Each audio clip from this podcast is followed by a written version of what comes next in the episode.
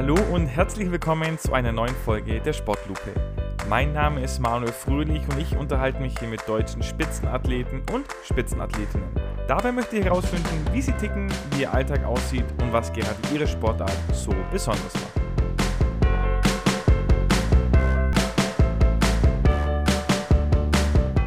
Heute ist bei mir in der Sportlupe Lukas Kohl zu Gast und damit ohne zu übertreiben ein Gast, der mich wirklich sprachlos gemacht hat.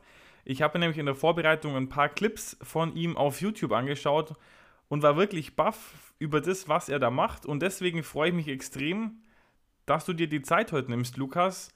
Und die wichtigste Frage natürlich zuerst, wie geht's dir denn? Danke dir für die Einladung, Manuel. Freut mich, dass ich da sein darf, dass ich hier sein darf, wir gemeinsam über meinen geilen Sport sprechen. Und da freue ich mich richtig drauf. Mir geht's gut, mir geht's eigentlich bestens. Von dem her drücke ich die Daumen, dass das möglichst von euch Zuschauern und Zuhörern genauso geht. Sehr gut. Und du sprichst deine geilen Sport ja schon an. Äh, das ist natürlich äh, perfekt, wenn du das auch wirklich so siehst. Und deswegen beschreib doch deine Sportart mal auf drei Worte runtergebrochen. Was machst du denn genau? Der Kunstradsport ist in drei Worten Kunst des Radfahrens. Das bedeutet, ich äh, mache auf meinem Rad alles, was man sich vorstellen kann und was man sich auch nicht vorstellen kann. Da sind verschiedenste Tricks dabei von ja, Handstände auf dem fahrenden Fahrrad, verschiedene Wheelie-Positionen. Da gibt es wirklich unendlich viele, das kann man gar nicht glauben. Dann Pioretten. Aber bei den Pioretten machen wir das anders als bei den BMX-Sportlern. Man kann den Kunstradsport ein bisschen mit den BMX-Sportlern vergleichen, die auf dem flachen Boden ihre Kunststücke machen. Und die BMX-Sportler machen bei Pioretten ja machen viele kleine Kreisel. Die machen da wirklich viele, viele Mini-Drehungen und wir drehen aber wirklich auf den Punkt. Wirklich auf einen ganz kleinen Punkt. Von dem her ist da einer der großen Unterschiede auch mit direkt zum BMX. Wir fahren wirklich alles akkurat. Wir lassen da jetzt keine Unsicherheit raushängen. Das große Ziel im Kunstradsport ist, dass der Zuschauer denkt, wow, nicht gedacht, dass man das machen kann, aber es schaut gar nicht so kompliziert aus. Wir kriegen nämlich Abzüge für Wackler, für Unsicherheiten. Und die BMX-Sportler machen natürlich aus allem eine Show draus, um zu zeigen, wie schwer das ist. Stürzen auch gern mal absichtlich, um das Publikum noch ein bisschen anzufeuern beim nächsten Versuch. Und das ist bei uns nicht der Fall. Wir sind wirklich elegant, dynamisch, akkurat auf den Punkt und machen so eine riesige Vielfalt an verschiedenen Tricks. Man kann eigentlich keinen Trick mit dem anderen vergleichen. Wir lernen so viele verschiedene Techniken und von dem her ist das Training auch immer so vielfältig. Man glaubt es nicht, aber jeder Trick lässt sich immer weiter perfektionieren. Da ist kein Perfekt, sondern der ist immer nur auf dem Weg dahin. Und selbst wenn ich den so beherrsche, dass mir die Kampfrichter keine Punkte abziehen können, dann ist er ja eigentlich optimal, aber in Wirklichkeit kann ich noch gucken, ob ich eine Viertelsekunde schneller werden kann. Jetzt, jetzt hast du ja schon angesprochen, dein Ziel ist es, den Zuhörer wirklich, äh, dass er sich die Augen reibt, sozusagen. Und wie schon vorhin angedeutet, bei mir war das der Fall. Und jetzt sagst du, ihr macht zum Beispiel Handstände auf dem, auf dem Fahrrad. Siehst du dich dann mehr so als radfahrenden Turner oder als turnenden Radfahrer, wenn man das so, so runterbrechen mag? Das hast du richtig cool runtergebrochen, weil wir sind sowohl die radfahrenden Turner als auch die turnenden Radfahrer. So beschreibe ich auch gern meine Sportart, was wir machen. Wir sind wir bringen das Turnen auf das Fahrrad. Also wir haben da wirklich die artistischen, die akrobatischen Elemente. Und dann kommt das Komplizierte dazu. Beim Turnen ist das Reck, der Barren, der ist fest.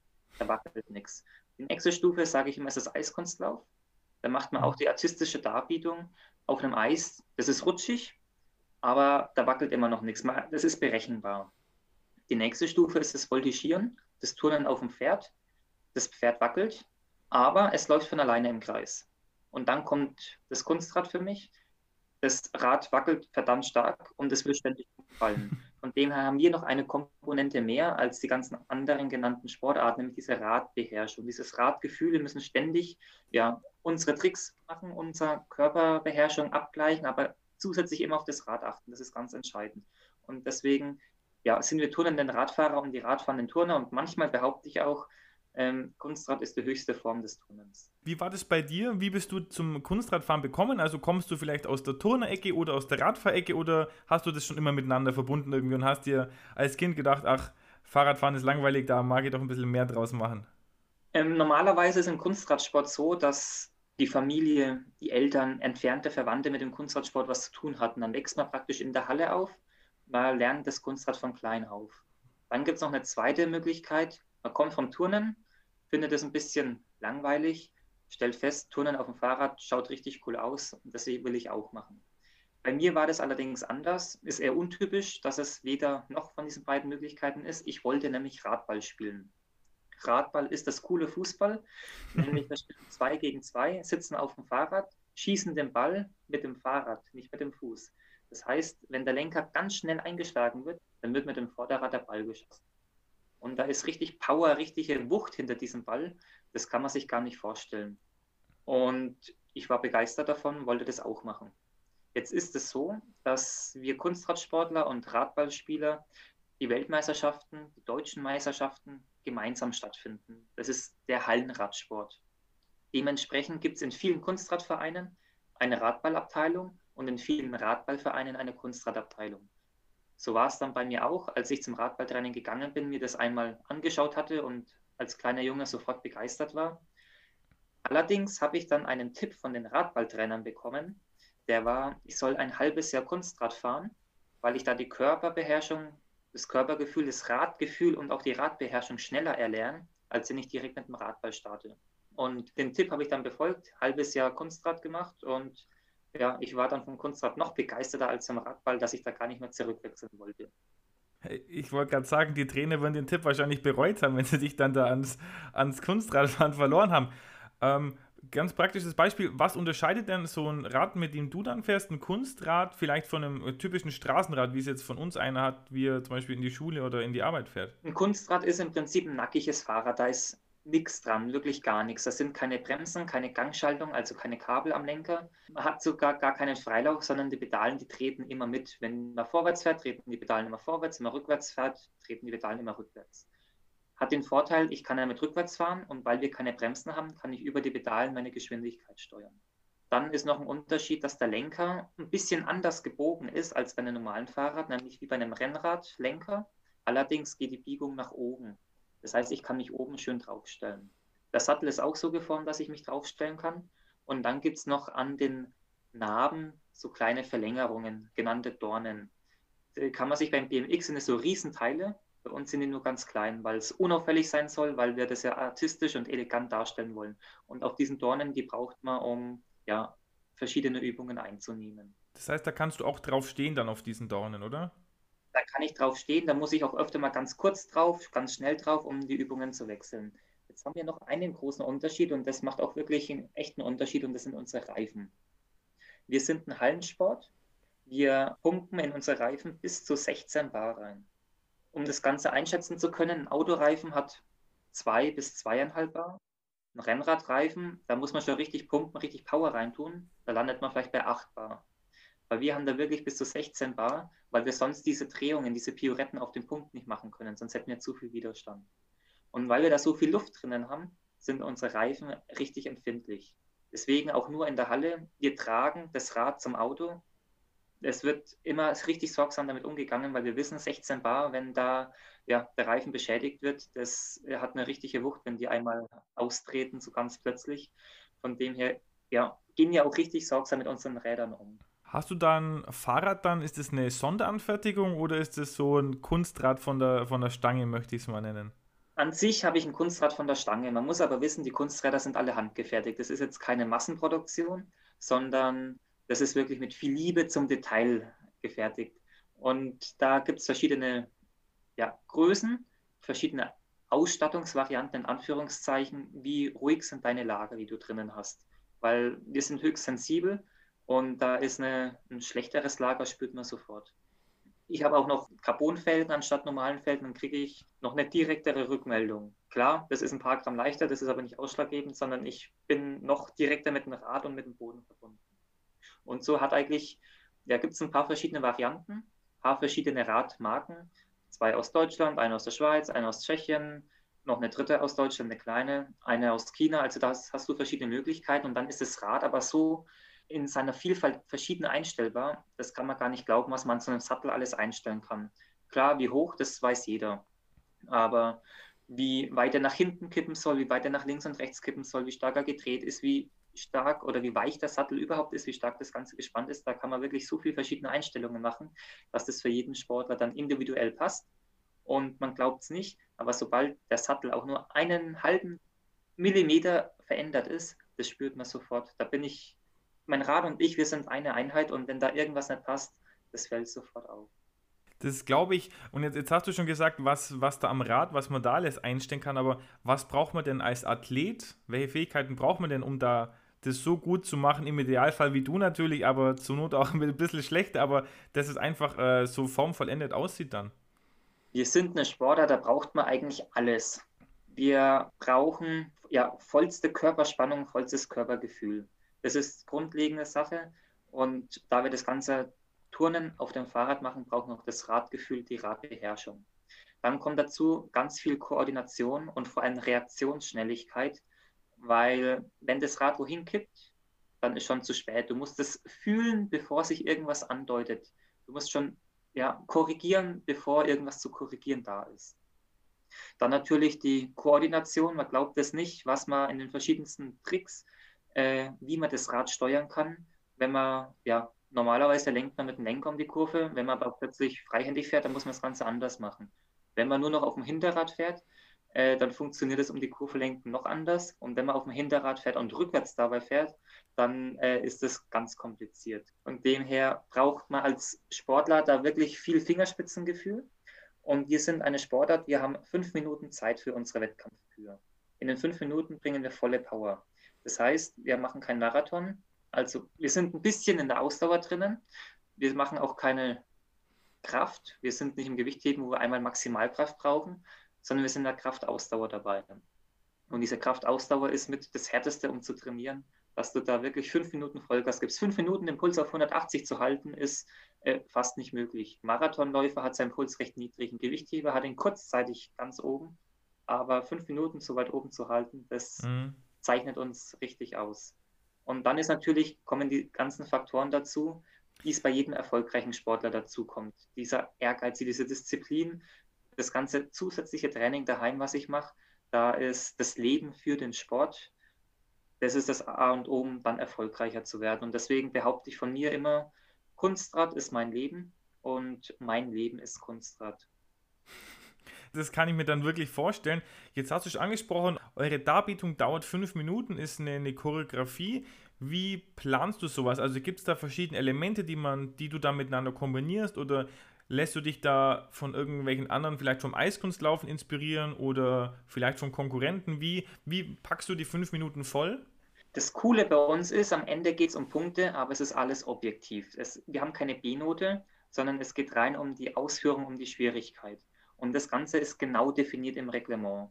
Wir haben bei jedem Trick ähm, eine Schwierigkeitspunktzahl.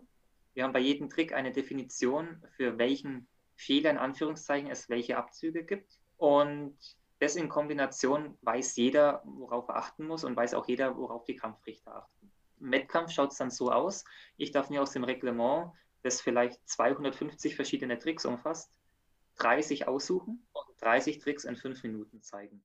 Jetzt funktioniert das ganze Wertungssystem bei uns so. Jeder Trick hat eine Schwierigkeitspunktzahl.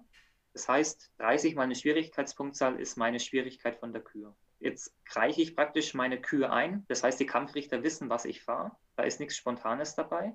Und während ich meine Kür fahre, achten die Kampfrichter darauf, ah, beim ersten Trick haben wir diese fünf Definitionen, wo wir was abziehen können. Ist da der Tritt unrund? Muss man machen, wenn man im, im Wheelie fährt, um um die Kurve zu kommen, sonst hat man keine Chance. Wie stark ist er unrund? Wackeln die Arme dabei? Ist der Kreis zu groß, zu klein? Also es gibt objektive Kriterien, worauf geachtet wird und währenddessen ziehen dann die Kampfrichter diese kleinen Fehler ab. Das heißt, nach fünf Minuten habe ich meine Schwierigkeitspunktzahl von der Kür minus die Abzüge für jeden der 30 Tricks. Und das ist dann meine Endpunktzahl. Das Ganze wird live auf einer Leinwand eingeblendet. Das heißt, die Zuschauer wissen genau, wie sich meine Punktzahl, meine Endpunktzahl am Ende zusammensetzt, wie sich die entwickelt, können dementsprechend mitfiebern, wenn ich eine Punktzahl vorgegeben habe, die ich überbieten muss, ob ich da nach vier Minuten äh, noch drüber bin oder nach drei Minuten schon drunter bin. Und damit es für mich auch objektiv ist, bekomme ich nach meiner Kür einen Wertungsbogen und da steht genau drauf, welcher Kampfrichter hat mir bei welchem Trick welchen Abzug gegeben. Das ist ja gerade spannend, wenn ich mir dann vorstelle, dass da, wenn du zum Beispiel eine Heimweltmeisterschaft hast und dann irgendwie ganz am Ende und das Publikum fiebert dann wirklich mit, ist da dann, wird es da laut in der Halle oder haben die Zuschauer dann so viel Expertise, dass sie sagen, ah, wir bleiben ruhig, dass er sich konzentrieren kann und dann gegebenenfalls eben die zu erreichende Punktzahl schafft? Das ist das richtig Coole beim Kunstrad. Wir haben da fünf Minuten vollste Anspannung, aber man spürt auch, wie die ganze Halle, die ganze Arena angespannt ist. Da ist mucksmäuschen still. Klar, das äh, ist bekannt, dass wir volle Konzentration brauchen, dass wir uns da nicht rausbringen lassen dürfen von den Zuschauern. Und die Zuschauer wissen das auch. Ab und zu gibt es einen Szenenapplaus für besonders komplexe Tricks, weil die dann gerade auch sehr besonders sind, wenn die gezeigt werden und wenn sie dann auch erfolgreich gezeigt werden. Das ist aber wieder der große Unterschied. Deswegen haben wir große Wettkämpfe wie die Weltmeisterschaft, die deutschen Meisterschaften mit dem Radball gemeinsam. Beim Radball ist volle Action dahinter. Da wird angefeuert ohne Ende. Da ist richtig Power und Dynamik nicht nur im Spiel, auch in der ganzen Atmosphäre. Und bei uns ist die Power und Dynamik nach den fünf Minuten. Dann, wenn wir vom Rad springen und feststellen, oh, das hat ja ganz knapp um einen halben Punkt gereicht. Als Sportler kriegt man manchmal mit, wenn es ziemlich eng wird, weil dann kommt ein ab und zu mal ein O und ein aus den Zuschauern. Aber da ist jetzt nichts mit Anfeuern oder ähnliches, sondern das wirklich vollste Konzentration auf. Das kann ich mir wirklich vorstellen, dass man dann, dass die Spannung ein, sich da richtig auf einen überträgt durch diese kleinen Geräusche, wie, wie du sagst. Und wir werden gleich drauf kommen, wenn wir zu dir noch kommen, dass du das auch sehr, sehr, sehr erfolgreich betreibst, das Kunstradfahren und dann wahrscheinlich viele O's äh, schon gehört hast. Eine grundsätzliche Frage, bei Sportarten ist es ja auch so oft, gibt es gibt einen Bereich, eine Altersspanne, wo man sagt, das ist der Zenit, das ist der Höhepunkt, da ist man so in der Regel am besten. Wie ist das bei euch? Gibt es da auch ähm, eine Altersspanne, wo man sagt, das ist der Höhepunkt der Karriere? Ja, die gibt es und wir sind eine eher junge Sportart. Ich bin jetzt 25 und es kann nur noch bergab gehen. Also ich bin wirklich am Zenit, da es äh, gibt wenig beziehungsweise fast keine Sportler, die älter als ich sind und trotzdem erfolgreich. Das ist auf der einen Seite schade, weil man weiß, das Ganze ist recht schnell endlich. Aber auf der anderen Seite natürlich wieder cool, weil man diese ganze geballte Ladung, dieses Ganze, was du drauf haben musst, wie du es abrufen musst, das in deinen jungen Jahren hast und nicht erst Wahnsinns 20 Jahre Erfahrung aufbauen musst, 20 Jahre auf Top-Niveau, um dann ganz in die Weltspitze vordringen zu können. Von dem her sind wir da ja anders als viele andere Sportarten doch eher eine junge Sportart und man merkt es am schnellsten an der Reaktionsfähigkeit, an der Reaktionsgeschwindigkeit. Wir müssen, wie eben gesagt, reagieren, bevor das Rad wohin kippt, müssen wir schon wieder korrigieren. Und das geht wirklich innerhalb von Millisekunden und das funktioniert dann irgendwann eben in zwei und drei Millisekunden und dann ist irgendwann zu langsam und dann kippt das Rad auch wirklich und dann kann man es nicht mehr retten, muss abspringen und damit hat man einen Punktabzug. Und das ist aber wieder das Coole bei uns. Anhand der Punkte wird einem genau objektiv und transparent dargestellt, wie gut, wie schlecht ist seine Leistung. Daran merkt man natürlich auch gleich, wenn man ja, etwas hinter dem Zenit ist. Spornt es dich dann persönlich jetzt an, sag mal, den, den jungen Leuten zu beweisen, dass man es auch mit 25, 26, vielleicht 27, dass man trotzdem noch auf äh, absoluter Weltspitze oder auf Weltspitzenniveau da mit dabei sein kann? Ich bin jetzt seit ja, 2016 durfte ich meinen ersten Weltmeistertitel gewinnen. Dann 2017 verteidigen, wenn man so möchte, wobei ich spreche immer von erneut gewinnen. 2018 habe ich ihn dann nochmals erneut gewonnen. 2019 meinen vierten Weltmeistertitel erneut gewonnen. Und 2020 wäre die Heimweltmeisterschaft in Stuttgart angestanden. Die ist jetzt auf 2021 verschoben worden. Das heißt, 2020 gab es kein großes Highlight für uns. Und da ich ja merke, äh, wie genau wie meine Punkte sich entwickeln, wie praktisch ich meine Leistung mich entwickle. Ich bin nicht abhängig von dem Gegner, wie gut ist der Gegner, sondern ich bin wirklich von mir abhängig. Alles, was ich zeige, alles, was für Punkte ich am Ende habe, die kommen von mir. Und das spürt man natürlich auch, dass ich, ich bin jetzt auf, mit auf dem höchsten Niveau, was es überhaupt gibt, habe den Weltrekord um fünf Punkte erhöht. Und fünf Punkte sind wirklich wahnsinnig viel der Weltrekord liegt von den Punkten her über meine Eingangsschwierigkeit. Ich habe meine Eingangsschwierigkeit und dann meine Punkte abgezogen und am Ende liegt der Weltrekord über meine Eingangsschwierigkeit. Bin ich der erste Sportler, der das geschafft hat, weil bei zwei Tricks kann man Bonuspunkte erhalten.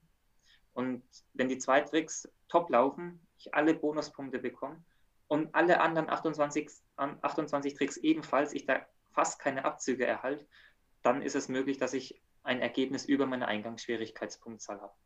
Und das Ganze war ich der erste Sportler, der das geschafft hatte.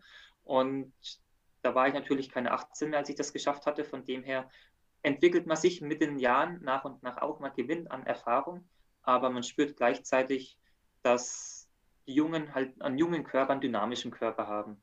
Von dem her will ich mich auch jetzt nicht direkt unbedingt mit den jungen Sportlern direkt so vergleichen und ihnen, oder meine Einstellung ist auch nicht, ich will ihnen zeigen, ja, ich bin jetzt 25, ich habe es noch drauf und ihr mit 21 habt zwar ein paar Vorteile, aber nee, sondern ich habe jetzt im Kunstradsport alles gewonnen, was ich gewinnen kann. Weltmeisterschaft ist das Höchste, wir sind leider nicht olympisch. Viele deutsche Meisterschaften gewonnen, Weltcup-Gesamtserie gewonnen und da habe ich wirklich alles erreicht, was nur geht. Mit dem Weltrekord das Ganze noch gekrönt. Von dem her mache ich mir das selber eigentlich keinen Druck, dass ich noch irgendwas gewinnen und erreichen möchte. Das einzige Kriterium, was ich an mich selber stelle, ist, wenn ich den Kunstradsport mache, dann aber mit Vollgas. Ist, ist bestimmt auch die richtige Einstellung, sich da selber als eigenen Maßstab zu halten und da nicht sich an anderen auszurichten. Und jetzt wollen wir dann auch zu dir als Person kommen. Du hast mir jetzt vieles schon vorweggenommen, also die ganzen ähm, Erfolge, die ich rausgesucht habe, also Weltrekordhalter, höchst erzählte Punktzahl aller Zeiten, vierfacher Weltmeister, Gesamtweltcupsieger, Europameister, mehrfacher deutscher Meister. Also hast du alles schon gesagt, aber kann ich hier nochmal bestätigen, stimmt auch, ist von mir gefact-checkt worden. Und wir haben immer so eine Eingangskategorie zum Kennenlernen des Sportlupen Schnellfeuer. Das sind ganz schnelle Entweder-Oder-Fragen, wo du dich einfach für eine Seite entscheiden musst, um da dich schon ein bisschen kennenzulernen. Alles klar. Film oder Serie? Film. Süß oder salzig? Süß. Berge oder Meer? Das kann ich jetzt nicht als entweder oder ich müsste eigentlich ein sowohl als auch. Also ein äh, Meer mit Berg irgendwo direkt am, genau. am Strand. Man merkt es ja jetzt gerade in der Corona-Situation, Wandern ist cool, und dazu sind die Berge auch cool. Zur Entspannung ist aber das Meer ein bisschen besser, finde ich. Dann nehmen wir für dich irgendeinen äh, schönen Ort am Meer, wo direkt hinter dem Berg steht. Sozusagen. Frühaufsteher oder Nachtmensch? Eindeutig Frühaufsteher. Okay. Selber kochen oder bekocht werden? Da muss ich jetzt sagen, dass ich selber nicht so oft koche. Liegt aber daran, dass ich eigentlich mittags äh, immer woanders bin, unter der Woche ja, beim Arbeiten, am Wochenende in der Sportschule. Von dem her koche ich selber selten und muss deswegen gekocht werden, sagen, auch wenn das jetzt wieder eigentlich fast nicht stimmt. Ja. Okay, okay. Äh, aus, aus Zeitgründen dann. Dann viel nachdenken oder einfach machen. Ich glaube, ich würde mich eher zu einfach machen, als zu zu viel nachdenken, sortieren, aber öfter tue ich mir auch mal den Kopf zerbrechen. Okay. Lieber ganz knapp Zweiter werden also dann vielleicht um ganz, ganz wenige Punkte des, äh, den Titel verpassen oder dann mit einigem Abstand Dritter werden und sich dann über Bronze freuen. Eindeutig Zweiter werden mit ganz, ganz knapp, weil der Zweite ist nicht der erste Verlierer, sondern im Gegenteil, der Zweite ist der Gewinner der Silbermedaille. Letzte Frage vom Sportlupen Schnellfeuer. Einen Titel gemütlich zu Hause feiern oder mit einer großen Party, einer großen Feier? Zu Hause feiern. Ich bin nicht der große Party-Fan, der große Partygänger und da äh, genieße ich, ich genieße lieber die Erfolge, als dass ich sie groß rausfeiere. Sportlupen Schnellfeuer. Und wie vorhin angedeutet, da hattest du auf jeden Fall schon einiges äh, zum Genießen. Du hast vorhin schon angesprochen, am Wochenende bist du in der Sportschule, unter der Woche beim Arbeiten. Wenn ich es richtig im Kopf habe, hast du Wirtschaftsingenieurwesen studiert, oder? Ganz genau. Eine coole Kombination aus Maschinenbau und Wirtschaftswissenschaften. Okay, das heißt, du bist dann unter der Woche, arbeitest du dann Vollzeit in diesem, in dem Beruf und im Wochenende so als, also es ist ja nicht mehr nur ein Hobby, aber quasi in der Freizeit machst du das Kunstradfahren? Genau, so, kann, so, so ist es auch. Ich ähm, arbeite unter der Woche 40 Stunden, ganz normal, bin abends dann im Training, komme von der Arbeit ins Training und muss dann gucken, wenn die Ausgangssperre ist, dass ich da äh, rechtzeitig wieder zurück bin. Und es gibt eigentlich kein Wochenende, wo ich nicht unterwegs bin für den Sport. Sei es Wettkämpfe, sei es Nationalmannschaftslehrgänge, Stützpunkttrainings, Team Bayern Trainings. Da summiert sich wirklich einiges auf und ich kenne deswegen ja verdammt viele Turnhallen in Deutschland, verdammt viele Autobahnen und auch viele Hallen ja europaweit und weltweit. Und da bin ich wirklich wenig daheim. Ja, ich glaube, das unterstreicht auch den Satz von vorhin, so äh, Kunstradfahren ist dein Leben und dein Leben ist Kunstradfahren auch nochmal ganz schön. Und ich habe gesehen, du kommst jetzt dann nach Lauingen, glaube ich, zur bayerischen Meisterschaft, oder? Genau, Lauingen ist jetzt tatsächlich keine Kunstradhochburg. Ich habe Lauingen vor zwei Jahren kennengelernt. Der Verein hatte dort ein 100-jähriges Jubiläum. Coole Veranstaltung. ich durfte mit meinem Kunstrad dort einen kleinen Show-Act darstellen. Und anscheinend habe ich es geschafft, die Leute so zu begeistern, dass sie das Kunstrad wiedersehen wollten. Und haben, deswegen hat sich Lauingen dafür entschieden, die Bayerische Meisterschaft Anfang Juli auszurichten, obwohl es keinen Kunstradverein in Lauingen direkt selber gibt. Ich frage nur, weil Lauingen ist, glaube ich, drei, vier Kilometer von meiner Heimatstadt entfernt. Deswegen ähm, ist mir das nur aufgefallen, als ich das gesehen habe. Weil ich glaube, du hast auf deiner Homepage hast du so die nächsten Events und Termine aufgelistet und da ist mir das dann direkt ins Auge gestochen.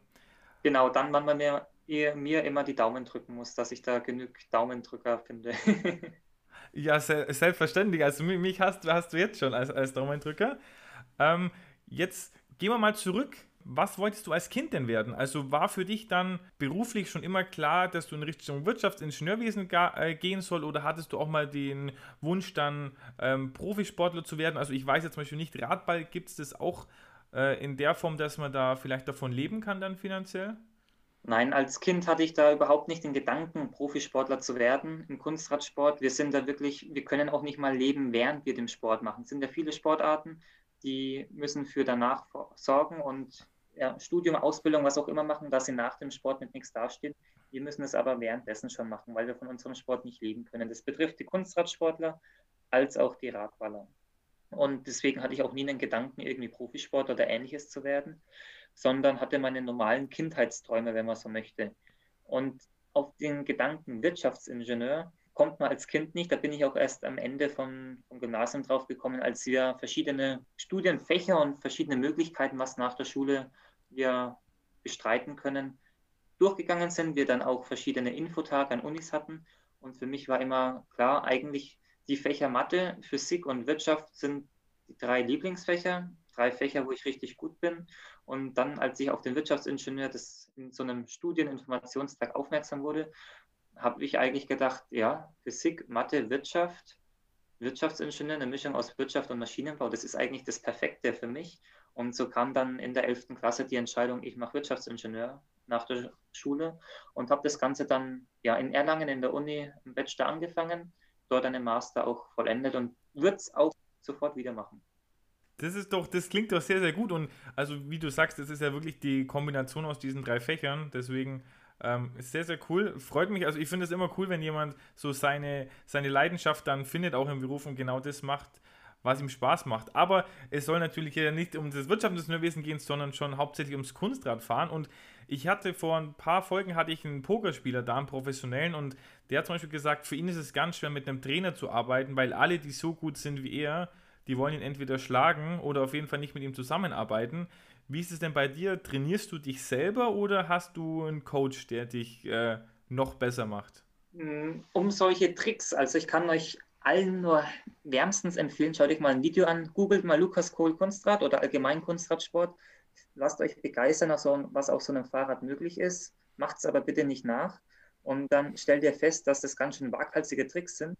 Und diese Tricks, die lernt man nicht alleine. Da bekomme ich ziemlich viel Hilfestellung. Und bis ich so einen komplizierteren Trick erlerne, habe ich Tausende, Zehntausende Fehlversuche, werde allerdings auch zehntausend Male gehalten. Und weil ich so viele Fehlversuche habe, lerne ich auch gleichzeitig, wie ich ja, vom Rad wieder wegkomme, dass ich mich nicht verletze, wenn der Trick misslingt. Und da bin ich auf den Trainer voll und ganz angewiesen. Ohne den funktioniert es nicht. Und von dem her äh, kann ich nicht ohne Trainer trainieren. Jetzt beherrsche ich eigentlich alle Tricks und trotzdem gibt es nach wie vor viel zu tun dann nicht mehr, dass ich neue Tricks erlerne, sondern anhand von Videoanalyse, wie ich das Ganze noch, noch einen Tick besser optimieren kann. Von dem her, es gibt keinen erfolgreichen Kunstradsport, es gibt eigentlich auch gar keinen Kunstradsportler ohne Trainer, weil selbst die einfachen Tricks müssen schon ja, gehalten werden. Gehst du dann bei einem Trainer dann auch, sag mal, weg vom Sport an sich in Richtung Mentalcoaching zum Beispiel oder dass man die Psychologie ähm, stärkt? Das mentale Training ist tatsächlich verdammt wichtig im Kunstradsport, weil wir sind eine Konzentrationssportart. Das heißt, unser Wettkampf wird im Kopf entschieden und nicht im Körper. Der Körper und alles ist die Grundlage, klar, aber am Wettkampf äh, spielt dann alles im Kopf ab. Von dem her müssen wir mental fit sein. Das, das wird manchmal gern unterschätzt, aber das mentale Training darf nicht zu kurz kommen. Und jetzt kann natürlich ein Trainer, der sich auf die verschiedenen Techniken, wie welcher Trick zu erlernen ist, konzentriert hat, mit mentalem Training ist es eine komplett andere Schiene, sodass ich äh, mit meinem normalen Techniktrainer kein mentales Training mache. Das habe ich mir selber beigebracht. und nutze das auch wahnsinnig intensiv und würde auch sagen, das mentale Training und die mentale Stärke vor allem ist eine meiner Stärken. Ich bin, habe die höchste Schwierigkeit am Wettkampf, bin deswegen, Grundsatzsport ist es so geregelt, derjenige mit der leichtesten Kühe, also mit der geringsten Schwierigkeit, der startet zuerst, der mit der höchsten Schwierigkeit startet zuletzt. Das heißt, ich sehe die Ergebnisse, die ich überbieten muss. Davon darf ich mich nicht aus der Ruhe bringen lassen. Ich weiß, was ich überbieten muss. Und wenn diese Punkte richtig hoch sind, dann kann mich das auch ganz schön unter Druck setzen. Und deswegen ist das mentale Training, die mentale Stärke ja richtig entscheidend. Und ich habe gesagt, bisher hat es ganz gut funktioniert. Das würde ich mal so unterstreichen. Wenn wir jetzt beim Mental bleiben, bist du dann auch ein abergläubischer Mensch? Also hast du zum Beispiel Rituale, die du vor einem Wettkampf durchführst, immer mit dem rechten Bein aufstehen oder ähnliches? Die Rituale, die habe ich, aber nicht, weil ich abergläubisch bin, sondern ganz im Gegenteil. Freitag, der 13. und so ein Spaß, äh, den kenne ich nicht, sondern die Rituale, die sind einfach, um ja, mit der enormen Aufregung zurechtzukommen, mit dem Druck zurechtzukommen, um die ganze Energie in den Tunnel, in den Fokus zu bekommen. Und wenn ich auf die Fläche gehe, meine Kühe abspul, muss ich jetzt so 100 Prozent da sein. Eine Mini-Aufmerksamkeitslücke äh, kann ich nicht wieder gut machen. Fehler ist passiert, die Punkte sind abgezogen, ich kriege diese Punkte nicht wieder. Von dem her, ein Fußballspieler kann ein Eigentor schießen, hat noch 40 Minuten, 50 Minuten oder von mir aus auch 80 Minuten Zeit, ein Tor zu schießen. Und dann ist dieses Eigentor wieder ausgeglichen. Wir haben diese Möglichkeit nicht. Der Fehler ist passiert und scheiße und wir müssen sofort abhaken. Aus dem Grund müssen wir alles daran setzen, in den Flow zu kommen und äh, diese Fehler gar nicht zuzulassen und voll konzentriert zu starten. Und da helfen dann die Rituale. Was hast du da ganz konkret für, für Rituale zum Beispiel? Bei uns im Wettkampf schaut es immer gleich aus. Das heißt, vor dem Wettkampf haben wir nochmal 30 Minuten davor eine kurze Trainingszeit auf der Trainingsfläche. Das heißt, da wird man noch mit dem Rad vertraut, mit dem Boden vertraut. Wir sind ziemlich bodenabhängig. Da hat man aber auch die Möglichkeit, seinen Puls nochmal auf 200 hochzutreiben. Und das ist eigentlich bei fast jedem Wettkampf so. Und danach hat jeder Sportler seine eigene Vorbereitungszeit. Bei mir schaut es so aus, egal ob das jetzt eine Weltmeisterschaft ist, eine deutsche Meisterschaft, eine bayerische Meisterschaft, eine Bezirksmeisterschaft, ein Testwettkampf. Da schaut jede Vorbereitung an, äh, identisch aus. Da mache ich keine Unterschiede. Ich bin auch vor jedem Wettkampf aufgeregt, egal ob es ein Testwettkampf ist und um eigentlich gar nichts geht. Und für mich in meiner Vorbereitungszeit versuche ich nochmal mental äh, meinen Fokus auf die Fläche zu legen. Dann darf ich aber nicht vergessen, ich muss mental topfit sein, aber ich habe den Puls am besten auch schon bei 180, wenn ich auf die Fläche gehe dass ich einsatzbereit bin und nicht noch zehn Sekunden brauche, bis der Körper auch voll da ist. Von dem her muss ich gucken, dass ich meinen Kopf auf 180 kriege und meinen Körper auf 180 kriege. Und dann mich nicht von den ja, genialen Punktzahlen meiner Konkurrenten ablenken lasse. Und dazu versuche ich mit verschiedenen Konzentrationsübungen und verschiedenen ja, Aktivierungs- oder Puls nach oben Treiberübungen das Ganze so hinzubekommen. Jetzt hast du schon die verschiedenen Wettkämpfe angesprochen, von Bezirksmeisterschaft mit sagen wir mal, weniger Bedeutung bis zur Weltmeisterschaft als, als höchsten Wettkampf. Hast du da einen Lieblingswettkampf, der du sagst, oder zum Beispiel eine Halle, die du besonders gern magst? Für mich ist die Halle eigentlich ziemlich scheißegal. Entscheidend ist bei uns im Kunstradsport der Boden. Man kann es nicht glauben, aber ich habe zwei Hallen, zweimal den identischen Hallenboden, aber ein anderes Putzmittel. Das macht einen riesen Unterschied. Man glaubt es nicht. Wir sind da wirklich sehr empfindlich. Ich steuere das Ganze, komme ich in eine Halle mit einem langsamen Boden, mit einem weichen Boden dann tue ich mehr Luft in den Reifen. Komme ich in eine Halle mit einem schnellen Boden, einem harten Boden, das sind öfters mal Parkettböden, dann tue ich weniger Luft in den Reifen, weil ansonsten bei Pioretten und alles fühlt sich das komplett anders an.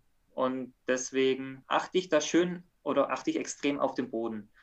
Dann ist natürlich die Atmosphäre ein kleines Kriterium, jetzt nicht wie die Halle ausschaut, aber die Atmosphäre ist natürlich bei einer Bezirksmeisterschaft eine andere, wie bei einer bayerischen, wo schon man weiß, ich muss noch dazu erwähnen, um zu einer Weltmeisterschaft zu kommen, äh, ist der Weg ganz schön lang. Ich muss bei der Bezirksmeisterschaft anfangen, qualifiziere mich dann mit einer gewissen Punktzahl zur bayerischen Meisterschaft. Dort brauche ich eine Punktzahl, um zu den German Masters zu kommen. German Masters ist eine Wettkampfserie deutschlandweit. Und in dieser Wettkampfserie werden dann die WM-Tickets vergeben. Jede Nation darf zwei Sportler zur WM schicken, egal wie gut die Nation ist, wie schlecht die Nation ist. Und diese zwei Tickets werden an der German Masters Serie ausgefahren. Jetzt ist das Niveau in Deutschland richtig, richtig hoch. Der Drittplatzierte, der Viertplatzierte, auch der Fünftplatzierte hat gute Chancen, eine Medaille an der Weltmeisterschaft zu gewinnen. Das heißt, äh, ich muss vollkommen konzentriert an der German Masters Serie sein, weil ich ansonsten keine Chance habe, einer unter den zwei deutschen Sportlern zu sein. Von dem her liegt mein voller Fokus auf die German Master Serie, auf die WM-Qualifikationsserie und sehe deswegen die Weltmeisterschaft als Bonus, als Krönung von der Saison. An der WM ist die Stimmung die geilste. Vor so vielen Leuten wie an der WM fahren wir nie. Und so einen, höchst, so einen hohen Titel kann man auch nirgends anders gewinnen. Die Weltmeisterschaft ist das Höchste, da träumt jeder Kunstradsportler davon. Und man kann es nicht gar, gar nicht glauben, gar nicht in Worte fassen, als ich dann das erste Mal für Deutschland mit dem Adler auf der Brust an der Weltmeisterschaft starten durfte. Von dem her wird es auch im Nachhinein der Wettkampf sein mit den geilsten Emotionen, meine erste WM-Teilnahme, dass ich dann auch noch direkt Weltmeister geworden bin, toppt das absolut. Genau, und ich glaube, dann gibt es ja dieses Regenbogentrikot bei euch, das man dann als, äh, als sozusagen als Zierde bekommt als Weltmeister und das ist natürlich, glaube auch eine coole Sache, wenn man sich mit dem schmücken kann. Vor allem, du hast ja, nachdem du es das erste Mal gewonnen hast, nicht mehr hergegeben, wenn ich, das, wenn ich jetzt richtig aufgepasst habe vorhin, oder? Genau, 2016 habe ich äh, meine erste Weltmeisterschaftsteilnahme bestritten, habe ich das erste Mal unter die ersten beiden Sportler Deutschlands qualifiziert und dann war es noch eine Heimweltmeisterschaft, die war 2016 in Stuttgart. Deutschland ist die Kunstradhochburg, dementsprechend ist die Stimmung eine richtig besondere. Und dann habe ich ja eine gute Kür vorgelegt und der nachfolgende Starter hatte leider, ich verstehe mich mit ihm richtig gut, deswegen echt leider in den letzten Sekunden einen ärgerlichen Fehler, der ihn dann viele Punkte gekostet hat und dadurch hinter mich gerutscht ist. Und so habe ich dann ein bisschen mit überraschender Weise die erste Goldmedaille an der Weltmeisterschaft gewonnen. Das Regenbogentrikot dazu. Das Regenbogentrikot ist das Trikot des amtierenden Weltmeisters. Ich bin auch verpflichtet, dass ich das an jedem Wettkampf trage. So lange, bis ich es nicht mehr besitze. Das heißt, ich habe das Regenbogentrikot an und jeder in der Halle erkennt, egal ob das jetzt Leute sind, die wissen, wer ich bin oder die das nicht wissen, die wissen sofort, ah, das ist der amtierende Weltmeister. Und das erzeugt natürlich auch ein bisschen Druck. Jeder weiß, der amtierende Weltmeister, jeder weiß, der hat eine Weltmeisterkür drauf, wir wollen heute eine Weltmeisterkür sehen. Und das erzeugt natürlich auch ein klein bisschen innerer Druck. Auf der anderen Seite macht dieses Regenbogentrikot natürlich auch ein bisschen stolz. Und so ist es doch eine eine coole Sache. Hast du das schon zweites bekommen? Weil ich denke, wenn du das nach fünf Jahren regelmäßigen Tragen bei den Wettkämpfen, leiert es dann schon ein bisschen aus oder ist es immer noch top in Schuss wie am ersten Tag? Man kann es gar nicht glauben, aber ich starte in den Wettkämpfen nicht mit dem Original-Regenbogentrikot. Das ist ein langärmliches Regenbogentrikot, was jetzt nicht genau passt von der Größe her, sondern ein Standard langärmliches Regenbogentrikot ist. Und ich bin dann berechtigt, dass ich als amtierender Weltmeister mir ein Regenbogentrikot nachmache. Das dann nach ganz individuellen Maßen. Also da ist ja mit Ärmel haben eine andere Größe als der Rumpf und das Ganze noch verlängert. Und da ist wirklich das Ganze auf mich maßgefertigt. Und von dem her halten die Regenbogentrikots das, die ganzen Wettkampfstrapazen gut aus, zumal ich ja viele Wettkämpfe unterwegs bin. Ich bestreite wirklich viele Wettkämpfe, nicht nur in Deutschland, sondern nehme auch noch viele Testwettkämpfe im Ausland mit. Und da äh, fühle ich mich in meinem Regenbogentrikot richtig wohl. Das kann ich mir vorstellen. Jetzt noch eine andere Frage, weil du hast vorhin angesprochen, olympisch ist ja Kunstradfahren nicht. Sollte das deiner Meinung nach olympisch werden oder woran hängt es denn, dass es noch nicht olympisch ist? Äh, absolut soll es olympisch werden. Ich glaube, Olympia ist der Traum eines jeden Sportlers, eines jeden erfolgreichen Sportlers. Deswegen schade, dass ich diesen Traum nicht leben kann, nicht leben darf. Und deswegen bin ich absolut der Meinung, dass man alles dran setzen sollte, Kunstrad olympisch werden zu lassen. Woran scheitert es? Das ist eine gute Frage. Ich vermute mal, einer der Gründe oder vielleicht, vielleicht auch mit der Hauptgrund ist, dass Deutschland so ein großes, so ein hohes Niveau hat. Es gibt an der Weltmeisterschaft sechs Disziplinen im Hallenradsport und regelmäßig gehen vier Weltmeistertitel nach Deutschland. Und die anderen beiden bleiben in Europa. Das heißt, die internationale Konkurrenz äh, konzentriert sich lieber auf eine andere Sportart, diese olympisch zu machen, als Kunstrad, weil ob jetzt ein zehnter oder ein zwölfter Platz bei Olympischen Spielen ist weniger wert, als wenn ja, die andere Nation dort bei einer anderen Sportart Titelchancen oder Medaillenchancen hat. Von dem her ist geil, dass Deutschland so erfolgreich ist.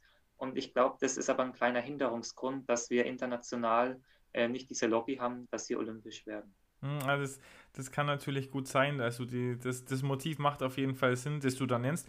Welche Disziplinen gibt es denn da noch oder welche Abstufen, wenn du sagst, es gibt sechs Wettbewerbe? Genau, einer von diesen sechs Wettbewerben ist das Radball. Wir finden ja Hallenradsport immer gemeinsam statt und fünf Kunstraddisziplinen. Davon ist die Königsdisziplin ist meine, einer Kunstrad Elite Männer. Dann gibt es das Ganze einer Kunstrad Elite Frauen. dann gibt es das Ganze zu zweit. Da ist die Kür aufgeteilt. Die erste Hälfte der Kür fährt jeder Sportler auf seinem Rad. In der zweiten Hälfte der Kür fahren die beiden Sportler auf einem Rad. Die teilen sich das Fahrrad. Das Ganze gibt es bei den Frauen, bei den Männern. Und dann gibt es als fünfte Kunstraddisziplin noch das Vierer. Man kann es mit Synchron- oder Formationsfahren vergleichen.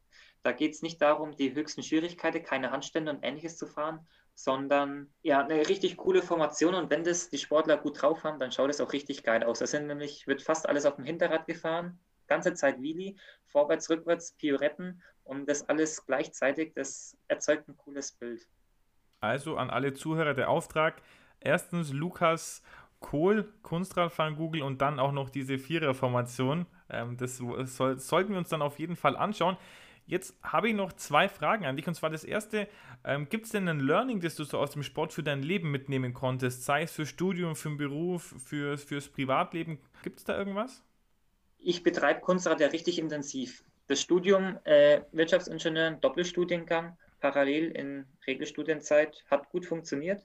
Und das Ganze geht nur, wenn ich ja ganz diszipliniert mit eisernen Willen meine Zeitpläne gestalte, die Zeitpläne einhalte und da wirklich mir Deadlines, Fristen ohne Aufschieben setze, dass ich sowohl im Sport als auch im Studium erfolgreich sein konnte. Bestes Beispiel war die Abiturprüfung, hat genau in der Hauptsaison stattgefunden.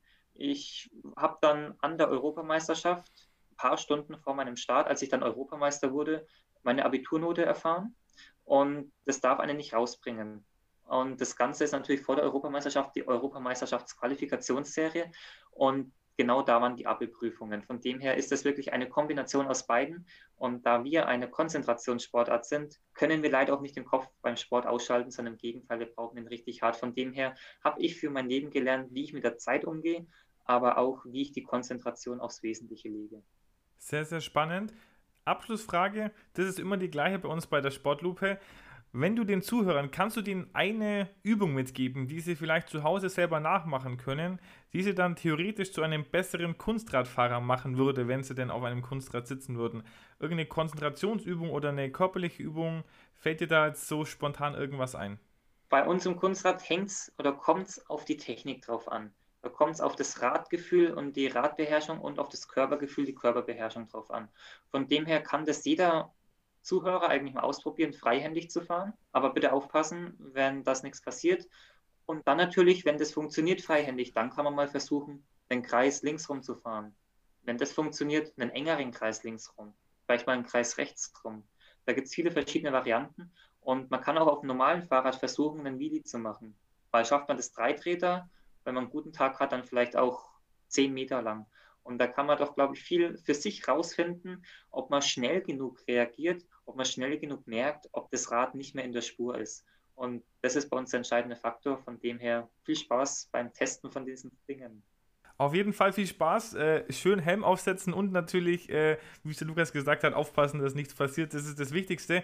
Damit sind wir am Ende angekommen. Ähm, wann ist denn die Weltmeisterschaft genau? Wann steht die an? Hast du da schon einen Termin?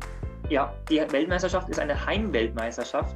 Die ist in Stuttgart, deswegen freue ich mich da richtig drauf. Muss mich allerdings erst noch qualifizieren.